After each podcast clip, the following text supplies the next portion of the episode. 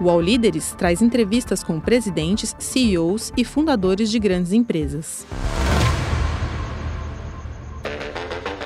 Patrocínio Amazon. Vem ser um vendedor parceiro Amazon. Seu negócio voa. Olá, sejam bem-vindos a mais uma edição do All Líderes.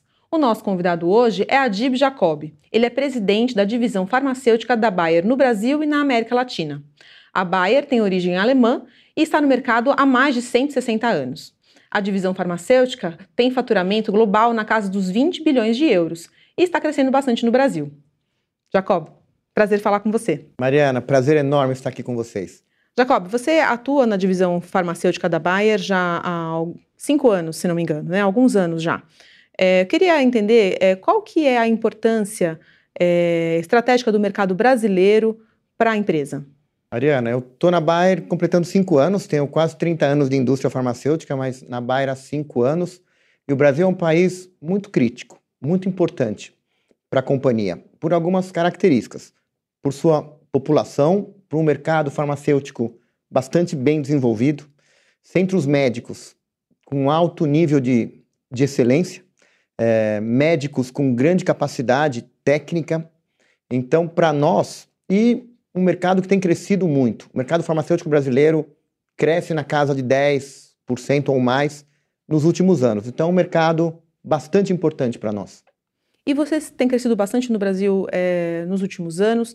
Explica um pouco mais sobre esse crescimento. É, a que, que vocês atribuem esse crescimento e o que, que você pode dizer para a gente é, sobre os números? Pois é, a empresa está presente, a Bayer está presente em áreas bastante relevantes do mercado farmacêutico. Se pegarmos as, as áreas maiores, da indústria, a Bayer está muito bem posicionada em todas. Por exemplo, doenças cardiovasculares e metabólicas.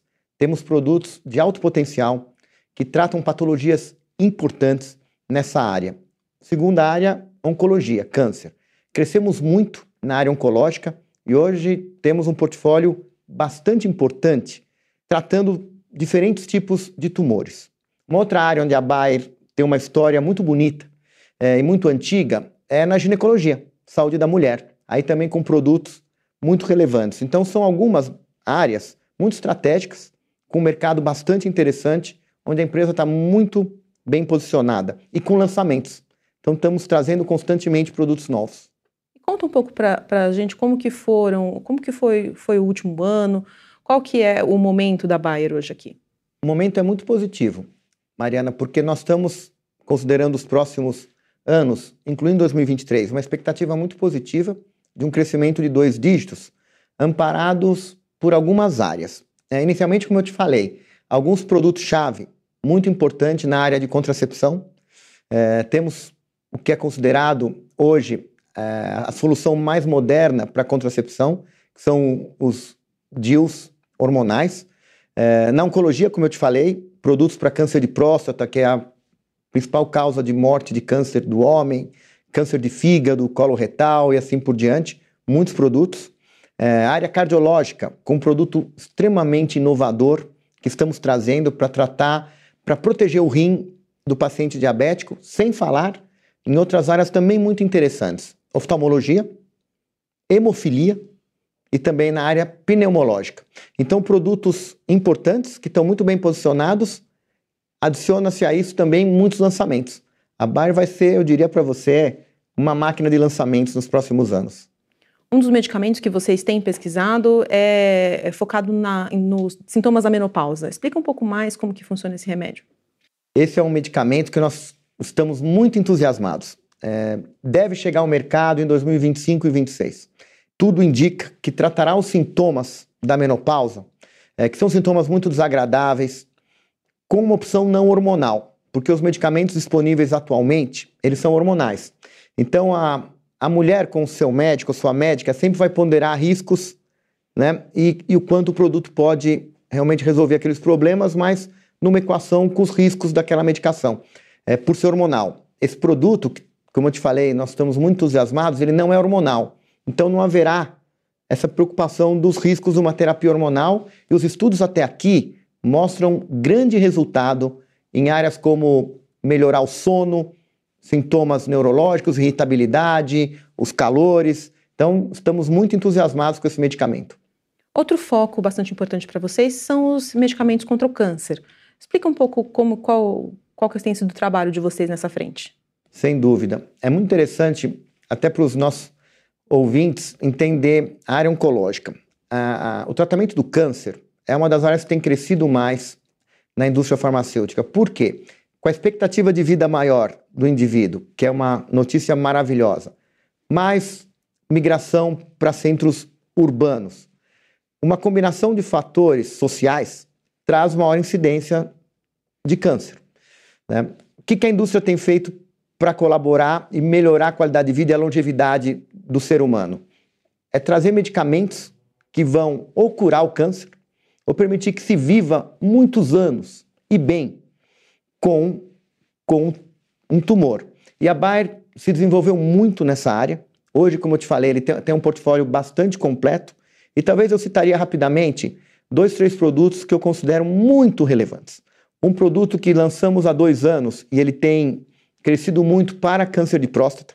Ele é um produto que previne que o tumor se propague por anos. Muito bem tolerado. Porque o câncer tem sempre também aquela equação. O medicamento muitas vezes é muito bom, porém traz muitos efeitos colaterais.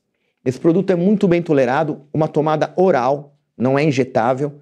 Então, estamos acreditando muito, a aceitação pela classe médica oncológica brasileira tá muito, muito boa. Eu citaria também um outro produto para câncer de colo retal, também um tumor de alta incidência, um medicamento também oral, grande resultado em prevenir que o tumor né, se propague. E um outro produto que eu sempre brinco, que no, na enciclopédia do câncer ele terá um capítulo especial, foi o primeiro produto que trouxemos, que ele trata mais de 20 tipos de câncer em locais diferentes do corpo com aquela mutação genética. Então, se aquela mutação estiver presente no tumor, ele vai quase como desligar uma luz, porque ele tem uma eficácia maravilhosa e ele é muito focado, mas para tumores que pode estar na mama, no pulmão, é, no intestino. Então, um produto extremamente revolucionário também. Então, só para citar alguns, essa área oncológica é onde a Bayer se desenvolveu muito, são produtos transformadores e que também vão nos ajudar muito a crescer nos próximos anos.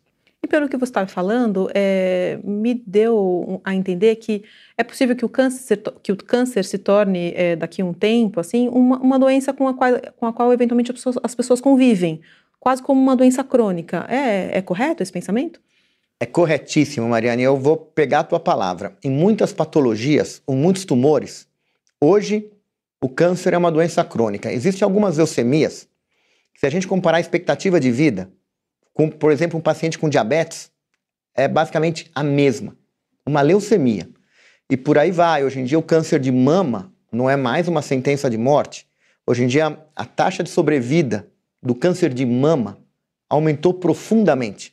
Eu citaria também melanoma, o câncer de pele. A expectativa de vida, ou até de cura, melhorou profundamente e assim por diante. Então, sim, eu, eu não é só acredito, é um fato. Qual que é o grande propósito da indústria farmacêutica? Ou curar alguns tumores, e por exemplo, talvez a gente vai conversar um pouquinho terapia celular, está indo nessa direção, ou fazer com que o paciente viva com uma patologia crônica por muitos anos e com, e com qualidade de vida. O senhor falou sobre a a terapia celular, né? Esse também é um foco bastante importante para vocês, terapia gênica e terapia celular. Explica um pouco como que essas terapias funcionam. Certamente, Mariane, para mim, é, a vanguarda da ciência médica hoje, entre elas está a terapia celular gênica. E a Bayer, há alguns anos, percebeu a grande relevância da terapia celular gênica e se estruturou muito. Nós adquirimos duas plataformas muito já avançadas, de, trouxemos para dentro da companhia e vou comentar um pouquinho. Já temos hoje estudos sendo desenvolvidos em algumas patologias. Em linhas gerais, para o nosso ouvinte que não acompanha muito, o que seria a terapia gênica de uma maneira bastante geral? Seria você ensinar de novo o seu corpo a tratar aquela condição que o seu corpo não está conseguindo tratar sozinho.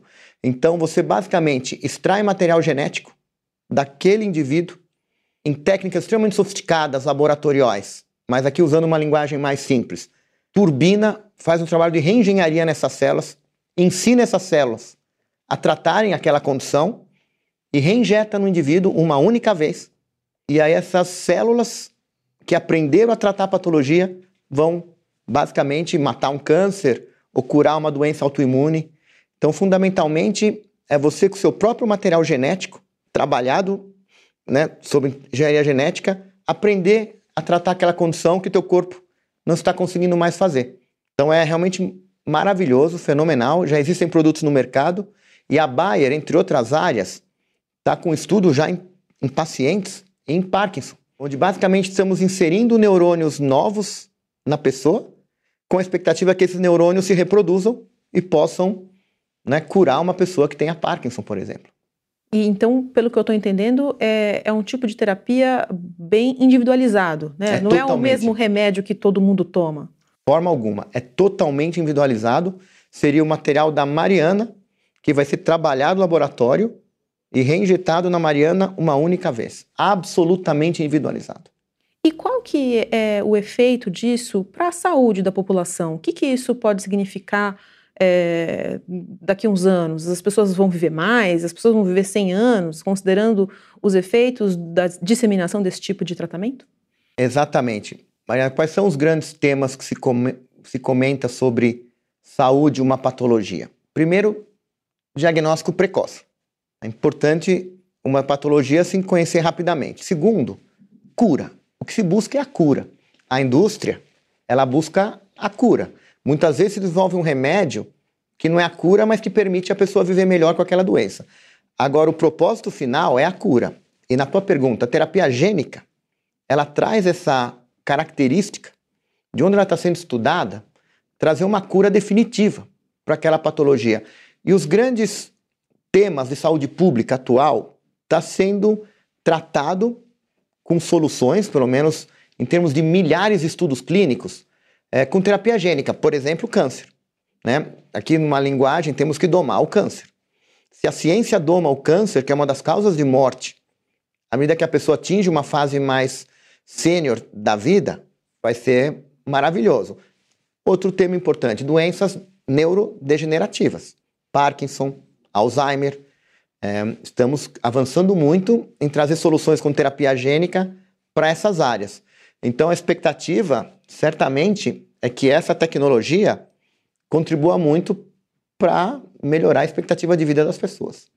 Você acha que o ser humano vai viver quanto tempo daqui a um tempo? Ah, mas que pergunta maravilhosa.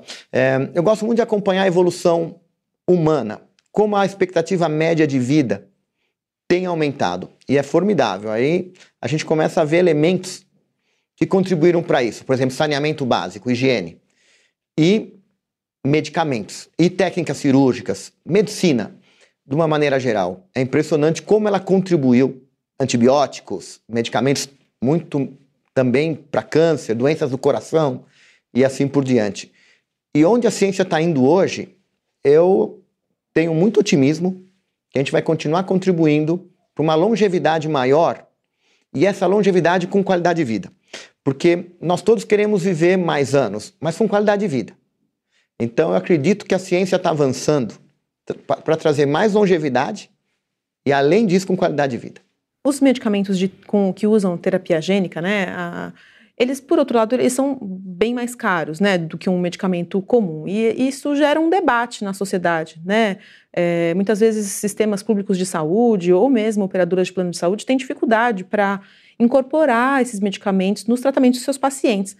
Como resolver esse problema? É, excelente pergunta, Mariana. E a equação, a meu ver, que tem que ser considerada, não dá para considerar o custo da caixinha ou do mês versus uma terapia genética que realmente busca trazer a cura para aquela doença. Tanto que esse processo que eu te falei, individualizado e tudo, ele, ele ocorre normalmente uma vez só. E aí o paciente tudo indica que vai se curar daquela patologia. Então é muito difícil comparar essa, essa solução com uma solução de um remédio crônico que vai levar o paciente a ter episódios de ter que se hospitalizar a, ou a tomar remédio para cuidar dos efeitos colaterais, né? ou per, perda de produtividade daquele indivíduo que está numa terapia que não é ideal, então não pode trabalhar, não tem uma vida plena. Então tem que ser feita uma comparação de custo de tratamento, não custo da caixinha. Isso é muito importante.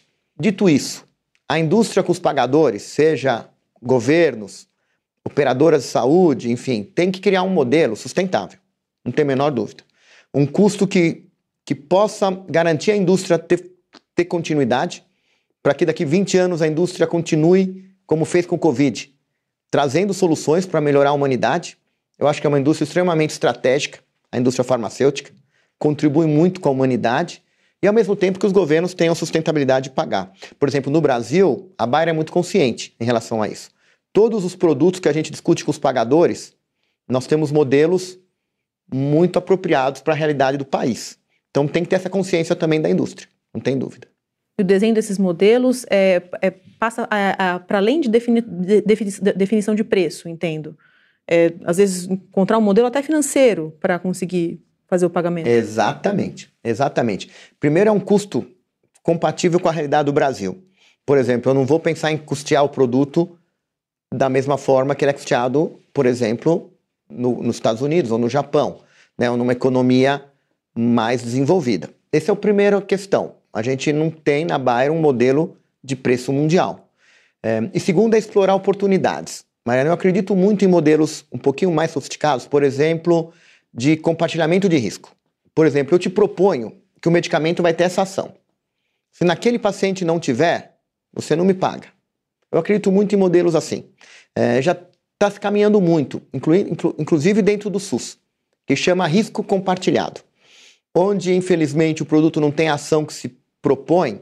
Por exemplo, o pagador não paga a Bayer. Ou modelos de, de capta, onde se define um limite.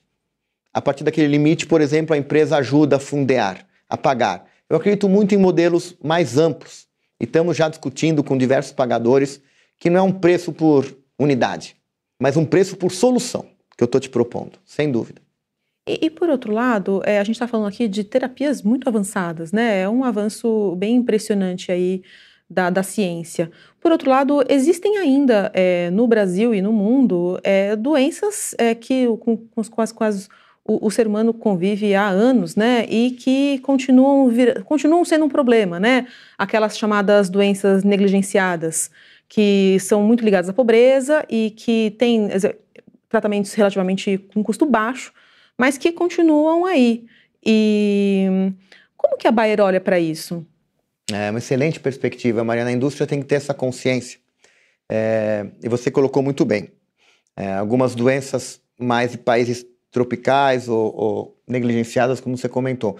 E a Bayer tem essa, essa consciência. Nós acordamos de manhã, todos os mais de 100 mil colaboradores da, da companhia, vamos para o trabalho com um lema muito forte que a empresa acredita. E para nós é um credo. Né? Nós temos o credo se a Bayer é bom, todos que estão nos acompanhando já devem ter ouvido falar, que nós vivemos cada minuto para que isso seja verdade, não só hoje, mas para o futuro. E o outro é saúde para todos, fome para ninguém. Porque nós estamos basicamente na indústria de saúde e da alimentação com a nossa divisão né, de soluções para o produtor rural. E, e dentro dessa ótica, saúde para todos, não se pode deixar de olhar com carinho se os nossos laboratórios entenderem uma solução para doenças negligenciadas. E eu vou te dar um exemplo que me enche de orgulho: Chagas. Nós temos um produto muito bom para a doença de Chagas. Estamos com uma discussão, aqui inclusive com um parceiro público, para prover ao SUS essa solução muito interessante para a doença de Chagas a um preço que certamente será um preço muito apropriado para o Brasil. Uh, a indústria não pode deixar de considerar geografias menos assistidas e produtos que tratam esse tipo de patologia. E nós estamos muito ativos, por exemplo, em Chagas. O All Líderes volta já. Quer vender mais e para todo o Brasil? Vem para o site da Amazon Além de vender para mais gente, você recebe a ajuda das nossas ferramentas. Empresas de todos os tamanhos e todos os tipos já estão aqui. Vem ser um vendedor parceiro Amazon. Seu negócio voa. E na sua visão, o que é preciso para o Brasil conseguir garantir um maior acesso à saúde para a sua população? Saúde tem que continuar sendo visto como uma grande prioridade. Eu acho que a Covid mostrou isso. Né? Como é importante um setor ativo, um setor presente. Então, a saúde continuar sendo uma prioridade. Em termos de investimento privado, mas também de, de investimento público. É, tem que se dar atenção à saúde. Dito isso, é óbvio que os recursos são finitos em todas as áreas. Eu acho que tem que haver muita parceria. Tem que haver parceria entre o pagador e quem oferece a solução. Então, acho que tem que haver mais e mais parceria né, entre hospitais públicos e privados para tentar usar melhor a infraestrutura de saúde que se existe e tem que ter também muita parceria entre quem oferece a solução, de novo, seja um hospital ou a indústria farmacêutica, e os agentes que financiam, né?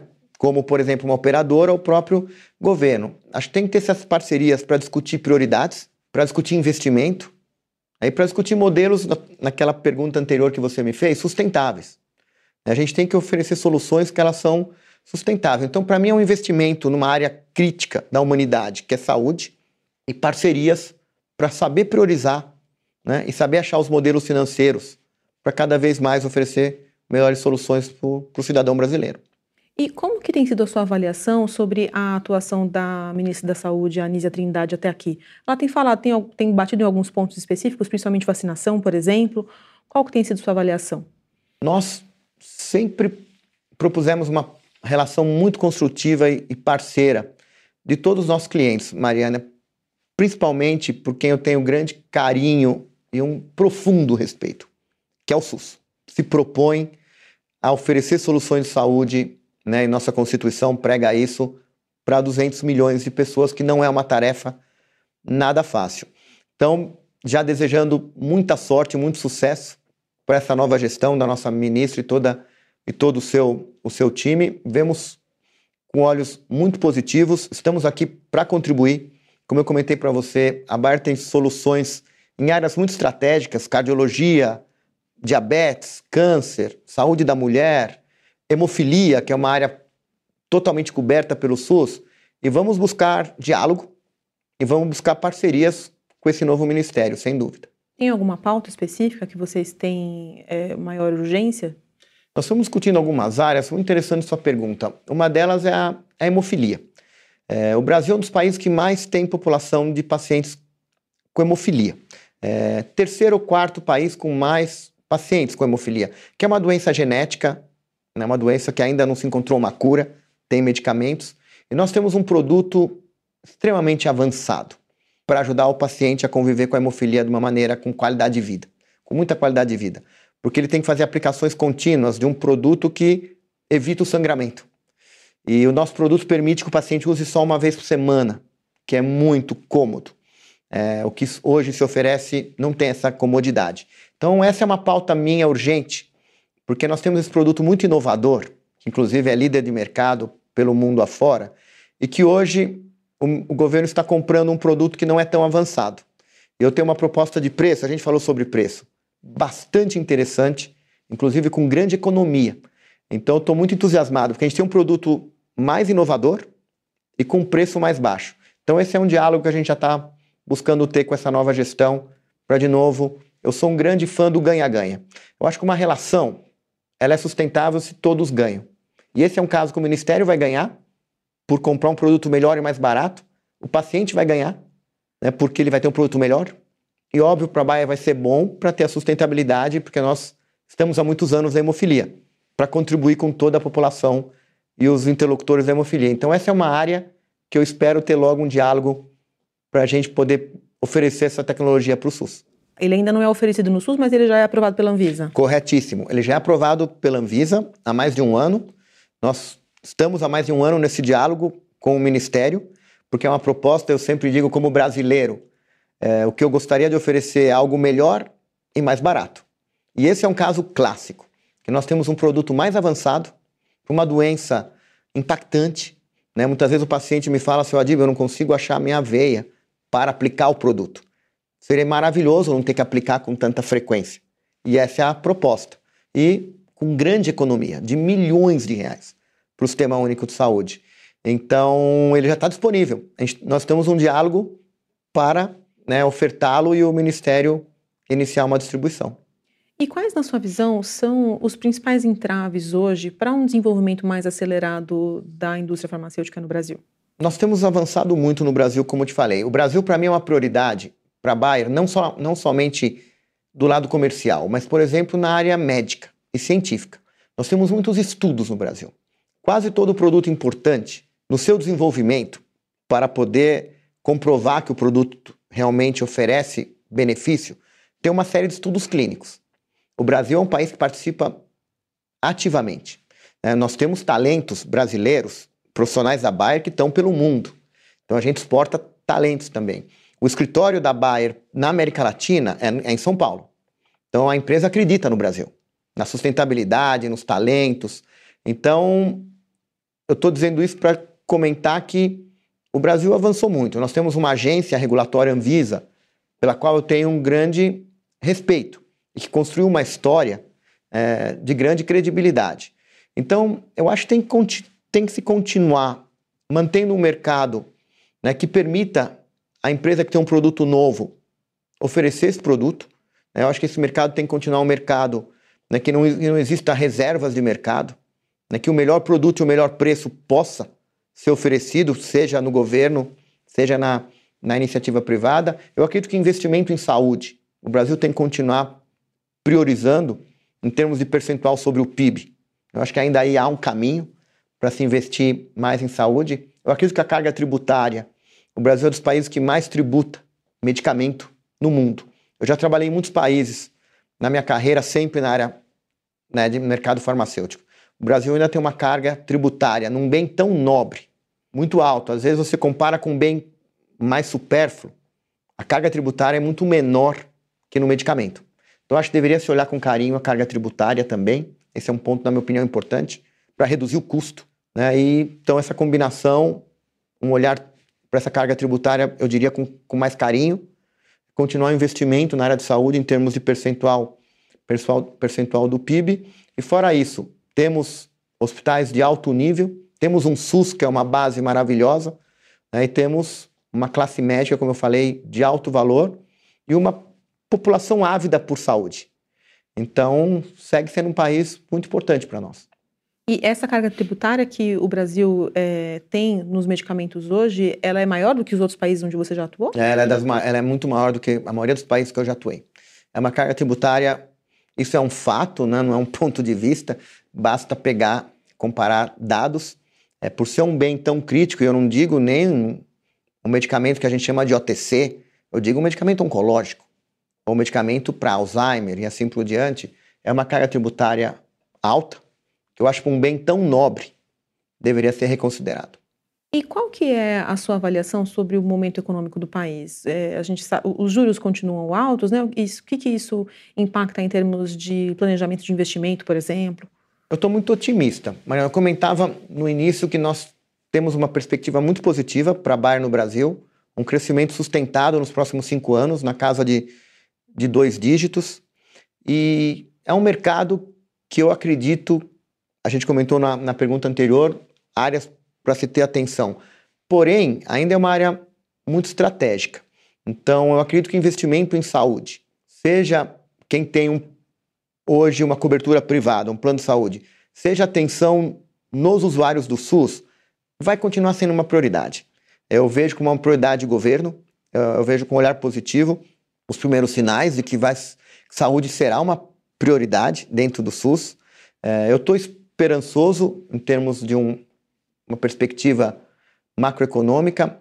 É uma área, por ser estratégica, não tão elástica com, com, com o desenvolvimento do PIB, não tão fortemente conectada. Então, eu espero, como foi nos últimos anos, a propósito, se você avaliar o mercado farmacêutico, ele tem crescido a dois dígitos, incluindo durante a pandemia, de uma maneira super saudável e sustentada. Eu acredito que isso permanecerá estou muito esperançoso que a Bayer vai poder crescer acima do mercado, dada a posição estratégica que nós estamos com produtos muito importantes e lançamentos que estamos trazendo. E, e na sua visão, é, que, como que as empresas podem a, atuar para ajudar o país a, a crescer, a melhorar? Você citou aí algumas alguns pontos de atenção que, na sua visão, são importantes, né? Qual pode ser o papel das empresas? Eu acredito que o nosso papel é seguir investindo no país. Pelo menos as empresas, a Bayer foi a primeira farmacêutica no Brasil.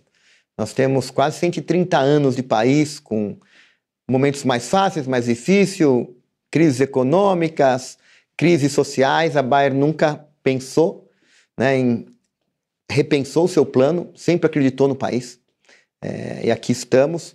Então, acho que empresas que acreditam no Brasil, como a Bayer, nós temos que continuar uma estratégia de médio e longo prazo de investimento. Investimento, como eu falei para você, em pesquisas clínicas. Hoje, a, o Brasil é um país extremamente importante, está no mapa quando quer se desenvolver um novo medicamento na Bayer, de estudos clínicos. É, investimento em talentos, né? nós temos um programa muito importante de estagiários, né? inclusão e diversidade, a Bayer foi uma das poucas que teve um programa de trainees só para trainees negros.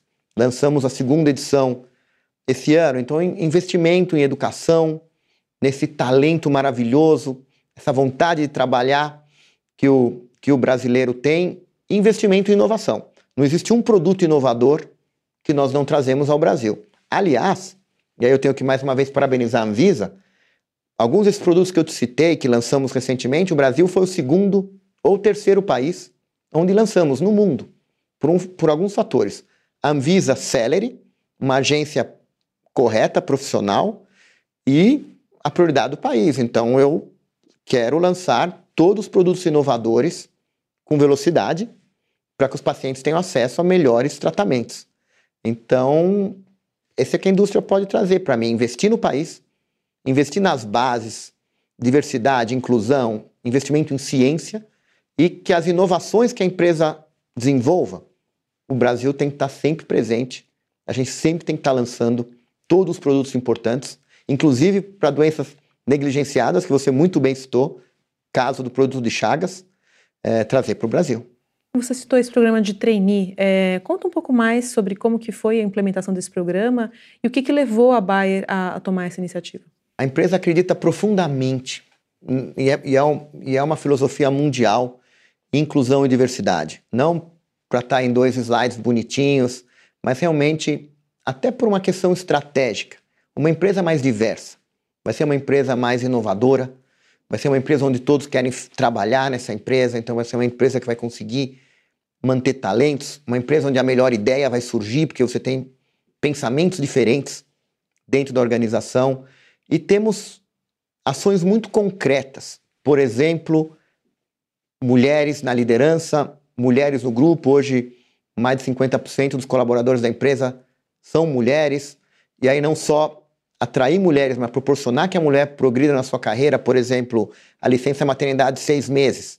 É uma coisa que praticamos já há anos, né, para que a mulher também consiga né, ser uma pessoa plena trabalhando na Bayer.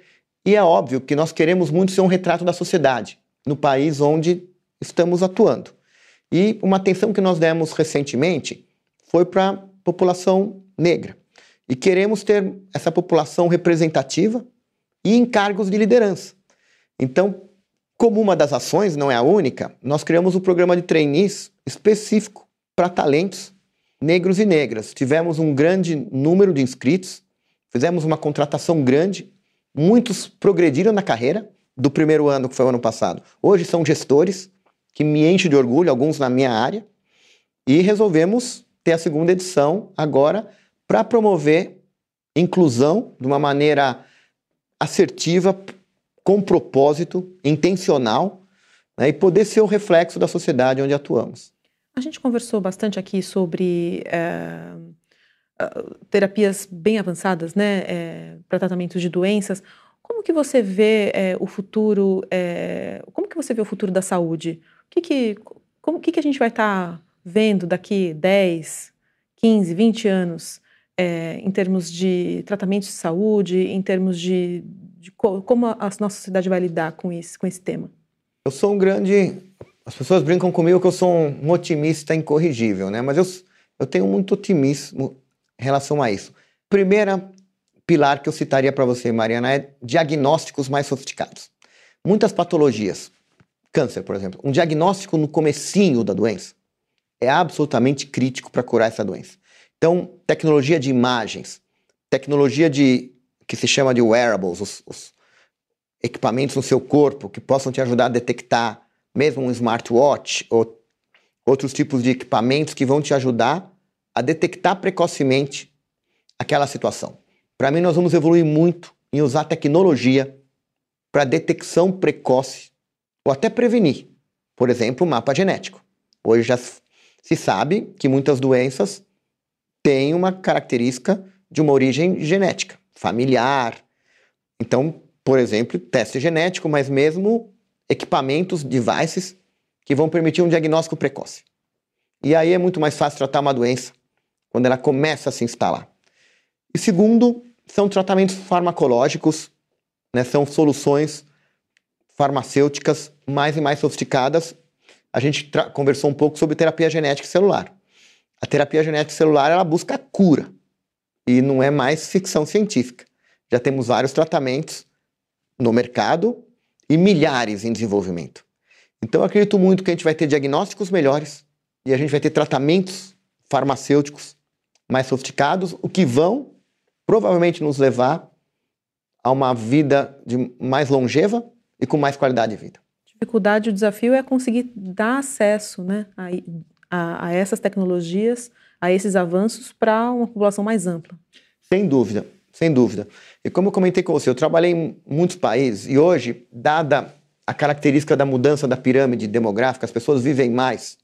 E ao viverem mais, vão ter mais problemas de saúde. E um tema em termos daqueles que contribuem financeiramente versus quem não mais contribui. Ou seja, o tema de gastos de saúde não é um tema brasileiro nem latino. Eu trabalhei na Europa Ocidental muitos anos, na Alemanha, na Itália, e isso é uma realidade por lá, Estados Unidos não é diferente. Então, isso é uma realidade mundial. O que, que eu acredito? Um tratamento onde realmente há uma, um ganho clínico claro. Isso que a Bayer tem buscado. O ganho sutil, o ganho marginal de um produto para o outro, ninguém mais vai estar aberto a pagar uma grande diferença. Isso é claro. Isso virou uma realidade. A indústria tem que ir atrás de, de soluções que realmente melhorem aquele tratamento seja vivendo mais, seja com muito menos efeito colateral. E ao trazer essa solução, minha experiência, os governos vão estar abertos a pagar. O que, que se tem que definir? Um modelo de um preço justo, né? onde se tenha o que se comenta muito, né? do ponto de vista de farmaeconomia. O preço tem que justificar o ganho. Isso hoje é uma realidade. Mas tem modelos hoje teóricos que a gente chama na ciência da farmaeconomia, que você pondera o ganho. E nós temos que ter produtos que eles justificam aquele ganho de saúde no seu preço.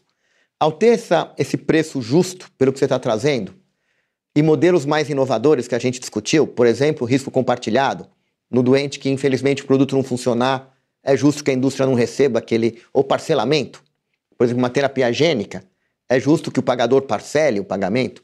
Eu acho que aí vai ter sempre espaço para essas soluções para ampliar o uso, desde que a indústria siga trazendo soluções inovadoras. E você, como a gente comentou no começo da nossa conversa, é, tem uma trajetória aí já longa é, no setor farmacêutico, né? E já atuou é, em vários países. É, quero pedir para você que, que, dica de carreira que você poderia dar aí para quem está nos assistindo.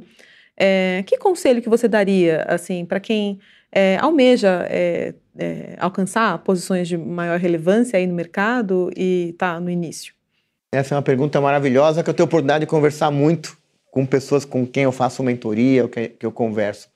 O primeiro conselho é se prepare. Eu acho que é numa fase mais inicial, ali no momento de pós-formatura, que eu acho até normalmente não é o momento de uma construção ainda do ambiente familiar, se prepare. Por exemplo, faça uma pós-graduação na área que você quer se especializar. Aprenda uma língua. Hoje, por exemplo, o domínio do inglês, eu diria que também o espanhol é absolutamente diferencial. Então, tente dominar uma língua. E ao entrar numa empresa, eu, uma dica que eu sempre dou, naquele período que você está num cargo, não fique focado no seu próximo cargo. Eu sempre digo, dá, dê o seu melhor naquela, naquela função. É óbvio, sinalize seus objetivos, suas aspirações.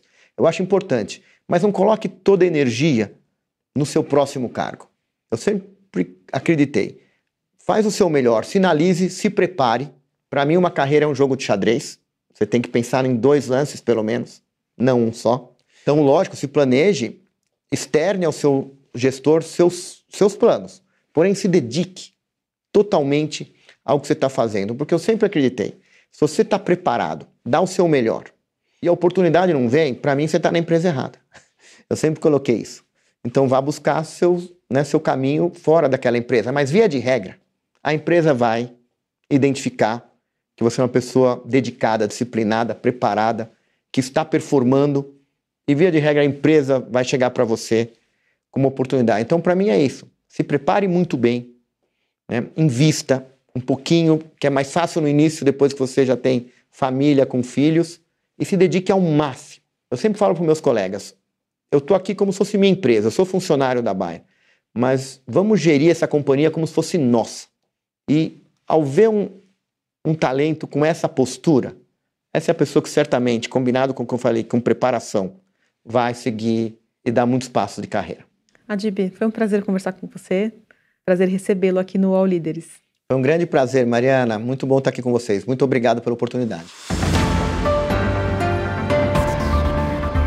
O podcast UOL Líderes tem reportagem de Mariana Desidério, produção de Cláudia Varela e edição de áudio de Isabel Rani.